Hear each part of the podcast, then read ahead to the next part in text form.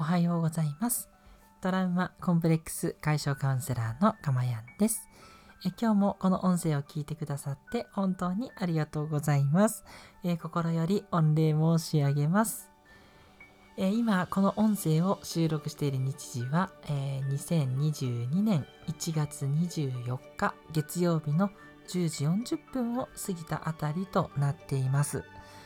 え今日はですね、大変ちょっと遅い目の朝の時間の、えー、放送になりましたが、えー、皆さんいかがお過ごしでしょうか？ね、月曜日の朝なのでね、結構バタバタね、忙しく仕事されてる方も多い時間かと思いますので、ね、そういう方は後でね、ぜひ聞いていただけたらとても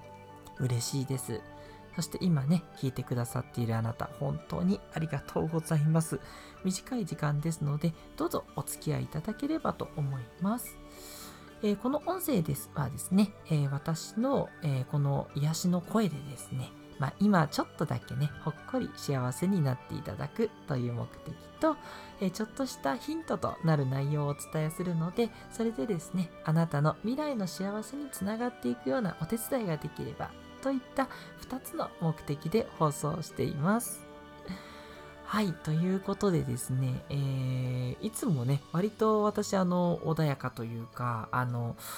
調子がね、いいことが多いですね。ほんとおかげさまでなんですけれども、ね、こうしてね、皆さんといろいろなね、えー、やりとりをさせていただいたり、いろんな方に、あの、音声いいねって言っていただいたりして、いいエネルギーをいただいてるからだと思うんですけど、えっ、ー、と、今日はですね、ちょっと昨日からあまり調子がちょっと良くなくって、てあの動けるんですけどなんかねこう気分が乗らないって言えばいいんですかね。ちょっとそんな状況になってしまっているのではいあの遅くなってしまいました。朝どうしてもパワーが出なくてはいようやくね乗ってきたのでよしここで音声をと思って撮らせていただいています。初めての方よろしくお願いします。と言っておりましたら、あ、メッセージいただきました。ありがとうございます。えー、猫目宝石さんとお呼びすればよろしいでしょうか。えー、主婦の方で、夏目漱石の文字りペンネームですということで、なるほどね。猫目宝石さん。あ、いいですね。猫の目、にゃんこの目に宝石、ジュエリーの宝石ですね。えー、で、かいく素敵なお名前ですね。えー、メッセージ、はじめまして、おはようございます。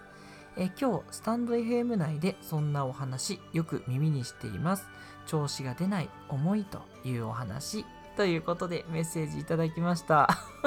やっぱり月曜日だからですかね。それからね、なの、なんでしょう。この時間帯っていうのもあって、ちょっとね、遅くなっちゃってるっていうのもあるから、やっぱりね、ちょっと重いのもあるのかもしれませんけど、一緒にね、上がっていけたらいいなとそう思います。え、名前をお褒めくださりありがとうございます。ということで、いえいえ、とんでもない。なんか素敵じゃないですか。ちょっとキラッとね、した感じっていうのが、なんか光り輝くような感じもあり、でもなんかこう猫のちょっとシャープな感じもあったりして、うん、なんかいいペンネームだなって本当思いました。いやいや、素敵です。猫目さんどうぞ今後ともよろしくお願いします。あ、私は大丈夫です。ニコニコグッドの絵文字でありがとうございます。四つ葉のクローバーのマークといただきました。あ、そうですよね。猫目さんはね、えー、元気でいらっしゃいますよね。すいません。あの、同類にしてしまってはいけないですね。あの、月曜日ね、あの、ちょっとまだね、憂鬱だなっていう方は一緒にという意味です。失礼いたしました。ね、よかった。猫目さんはすごいね、元気に光り輝いていらっしゃるのかとと思って嬉しいです。よろしくお願いします。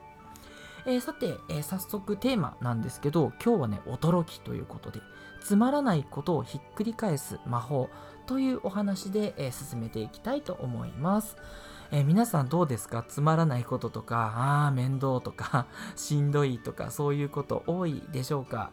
まあ特にね、あの、独身の方もそうかもしれないですけどそういう方よりもあの主婦の方それからねご家族のいる方それからね介護とか育児に明け暮れていらっしゃる方はちょっとねこういう方がやっぱ多いんじゃなかろうかなとちょっと勝手ながら想像しています。まあ例に漏れず私も、えー、2人の子供のね、えー、家事育児がようやくバタバタ終わって今ちょっとホッとしてね仕事をしているような感じで朝の送り出しからねバタバタ毎日している感じなんですけれどもはいそういったねあのなんだろう自分はこれ何のためにやってるんだろうとかあと仕事の中とかでもこれなんか意味あるのかなっていうことってあるじゃないですか。でなるべくそういったことを当然ね減らしていきたいとは思うものの、まあ、誰もいないから自分がやるしかないっていうことってあったりしますよね。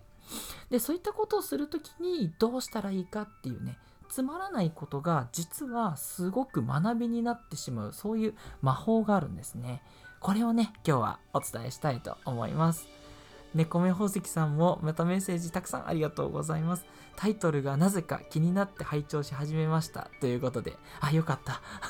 いいタイトルにした甲斐がありました。え猫目さんのお役に立つ内容ならいいんですけれども、いよいよ答えを発表しようと思うんですが、その答えはですね、え動く座禅になります。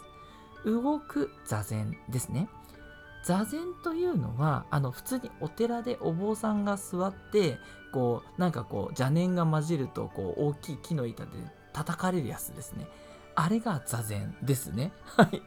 座禅って座るって書くのでそれが何で動くなのっていう話なんですけれどもこの動く座禅もしかしたら知ってらっしゃる方もいるかもしれませんね。というのはですね、えっと、ここ最近出ている本、えその悩み哲学者がすでに答えを出しています。っていう本の中でも紹介されているものなんですね。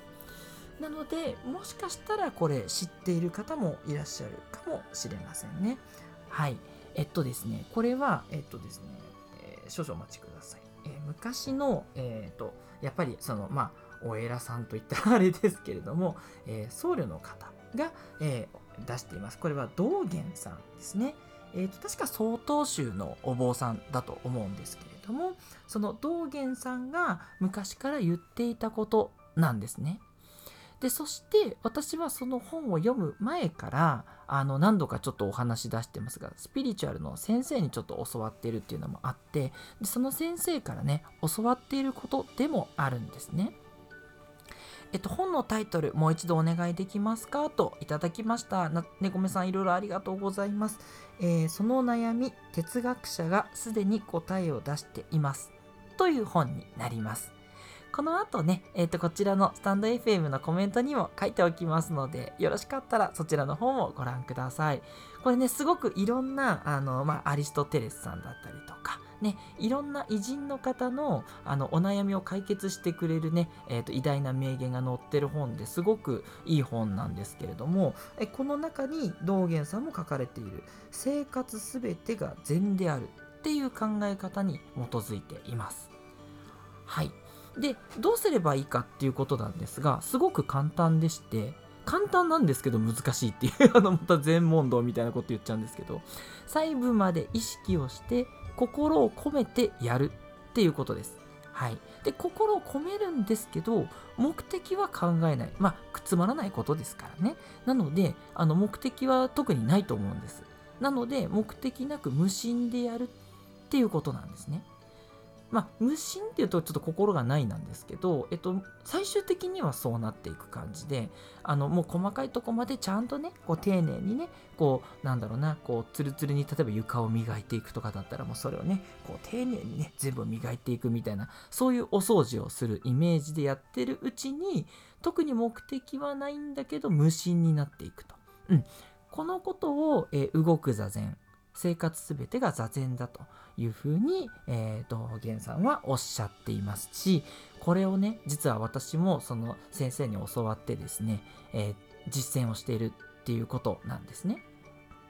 でこれじゃあ何がそのつまらないことをひっくり返すのかなんですけど実はこれをやることによってニュートラルにすごくなりやすくなります。心の中がですねこう安定が保ちやすくなるんですね。まあ禅ですからね。あの座禅ってこうやるとね、まあ、心が落ち着くってあるじゃないですか。そう。それが実はそのつまらないことを無心でやることによっても、えー、その状態が得られるっていうことなんですね。であとは私があのちょくちょくお伝えしているその没頭してるのがこうなんだかねこうじんわりちょっと心地よくなってくるんですね。心を込めますのでその自分がねこれでこうね、まあ、世界が良くなりますようにとかねこの家族の役に立ちますようにとかねそういう思いを込めてやると。あのそうねあの思えない時でも大丈夫ですよ。そういうふうにこう言葉に出さなくてもその頭でそう思ってやればねそれにだんだん気持ちがねこう近づいてくるのでこうねその没頭してるそれがね心地よくちょっとね温かい幸せみたいなものを感じられるようになってくるんですね。はい。でそれを目的にしてはいけないんですけど結果としてそういう状況になるのでこの動く座禅っていうのは実はすごく、えっと、おすすめなんです。はい。だからちょっとね、こう、なかなかお伝えするの難しいんですけど、まあ、簡単に言うとやることをね、えっ、ー、と、つまらないことなんだけど、それをこう無心でやりましょうと。そういうことですね。心を込めて無心でやって、で、そのが没頭してくると心地よい温かさになり、心が落ち着くっていうことなんですね。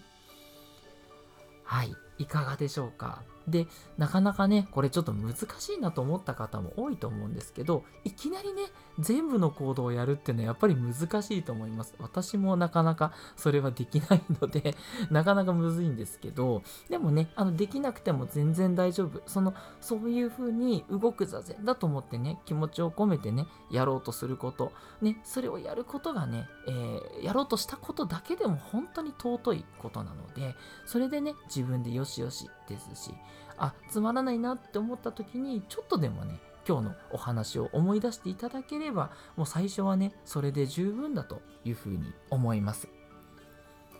はい。ね、つまらないことをね、あの、そのつまらないなって思いのままやるっていうことがね、一番つまらないことなんで、これもったいないんですね。そう、ここをどう転換させていくかっていったところが知恵の絞り方だと思うので、ぜひね、そこをね、えー、やってみていただけたら、つまらないことがちょっとでもね、減ったら、それだけでもね、幸せになると思うんですね。はい。ね、幸せになるためにやるわけではないんですけど、その結果として、え幸せなほっこりした気持ちになっていく。うん。それがね、え一番近い説明なんじゃないかなというふうに思っています。えー、猫目宝石さんがメッセージくださっています。あ、いい例ですね。えー、私もお手洗いを掃除するとき、トイレさんいつもありがとうと言いながら進めると気持ちが爽やかになります。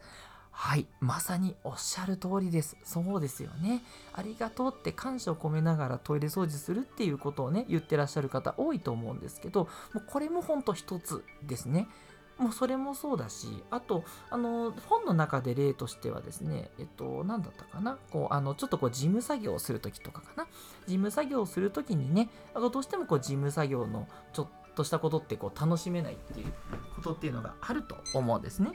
で、そういった時に、えー、こういったことを思い出していただいて、ただ単にやるっていうことに集中していく。そのね、えー、良さっていうのが、えー、つかめるようになってくると、えー、なかなかねこう進まない作業とかこの作業いまいちだなってこともね、えー、逆に自分のためになる。ためになるためにやるわけじゃないんだけど結果としてそうなってくるので是非ねやっていただきたいなと思います。はい。あここでさらにメッセージ。なずきさんありがとうございます。いつもいつも聞いてくださっていて。メッセージ。えっ、ー、とこんにちは。えそしてマインドフルネスでしょうかというふうにいただいてますが、その通りですね。えっと、マインドフルネスっていう、あのまあ、海外のね、えー、定義があって、まあ、日本で言うとそういう禅だったりとか、そういう形、まあ、やっぱりこう集中していくっていう意味では同じですよね。はい。その集中っていうのが、まあ、すごくね、心地よい温かい幸せ、ね、あの満たされるっていう感じの、えー、幸せではないんですけれどもいわゆるマインドフルネス的な、えー、幸せ温かい幸せが得られるというのが動く座禅ということになります。動く座禅ですね。はい。はいということでいかがでしたでしょうか？今日はねこれを聞いていただいたらもうねつまらないって言ってられないと いうふうにねなれると思いますしでもしねそうなれなくてもね大丈夫です。あのそんなねいっぺんにね変えられるかっていうとやっぱなかなかねこうお坊さんのおっしゃってることなんて難しいんですけどでもねあの猫目さんのようにその効果をね実践してしかもその効果を感じられてる方もいらっしゃるので私も本当そうです。そういう風にやるとなんかつまらないことだけどなんかそれをやった後でこう心が整ってくる、うん、それがすごい嬉しいなっていう風にあの温かいじんわりとした嬉しさっていうのがあるので是非ね、えー、皆さんもやっていただけたら嬉しいなと思います。トラウマコンプレックス解消カウンセラーのかまやんでした。ではまたお会いしましょう。